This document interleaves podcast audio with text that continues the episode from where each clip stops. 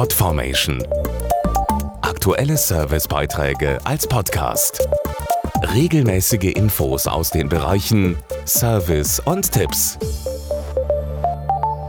Jetzt ist er da, der Frühling, und endlich geht es wieder raus ins Grüne. Allerdings erwacht dort nicht nur die Natur, sondern auch die gefährlichsten Tiere Deutschlands. Diese Bezeichnung haben Wissenschaftler den Zecken verpasst. Deren Saison beginnt leider auch und es heißt aufpassen beim Spaziergang. Das gilt für uns Menschen, aber auch für diejenigen, die so richtig tief durchs Grüne schnuppern und toben.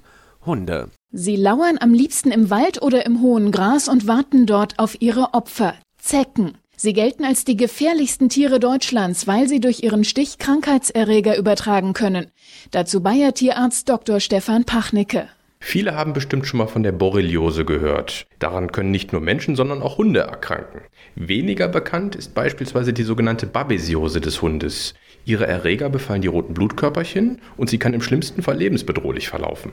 Auch die Anaplasmose und die Ehrlichiose werden durch Zecken übertragen und können für den Hund schwerwiegende Folgen haben. Der beste Schutz ist es deshalb vorzubeugen, beispielsweise mit einem speziellen Halsband. Ein Antiparasitenhalsband wie Seresto wird dem Hund zu Beginn der Zeckensaison im Frühjahr einmal angelegt und schützt dann bis zu acht Monate vor Zecken und auch Flöhen. Es wehrt die Zecken wirksam ab und tötet sie, bevor sie stechen können. So ist ein indirekter Schutz gegen bestimmte Krankheitserreger gegeben, die sonst mit dem Zeckenstich übertragen würden. Zu Risiken und Nebenwirkungen lesen Sie die Packungsbeilage und fragen Sie Ihren Tierarzt und Apotheker. Mehr Infos auch im Internet auf parasitenfrei.de. Podformation.de Aktuelle Servicebeiträge als Podcast.